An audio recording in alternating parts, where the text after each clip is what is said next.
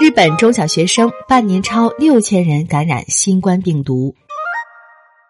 日本文部科学省宣布，二零二零年下半年的六个月间，日本全国共有六千一百五十九名小学生和初高中学生确诊感染新冠病毒。尤其是十一月下旬以来的一个月左右，感染人数多达约三千人。从感染途径来看，家庭内感染的人数最多，约占总人数的百分之五十。确诊感染的小学生中，百分之七十五都属于家庭内感染。另一方面，学校内感染的高中生人数和家庭内感染的人数相近，占比都是百分之三十左右。有二十六所学校确诊感染者超过了十人。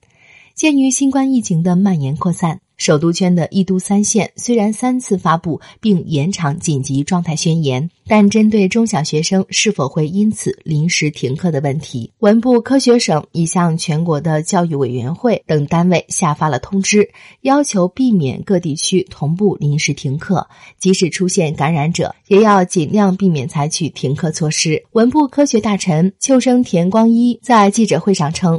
是否临时停课是由各地方政府及学校运营方来判断决定的。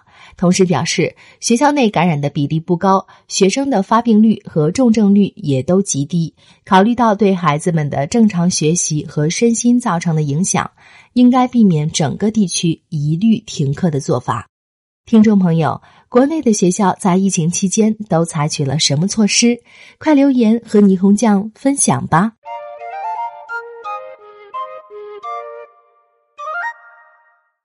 更多信息，请看日本网三 w 点一胖点 com。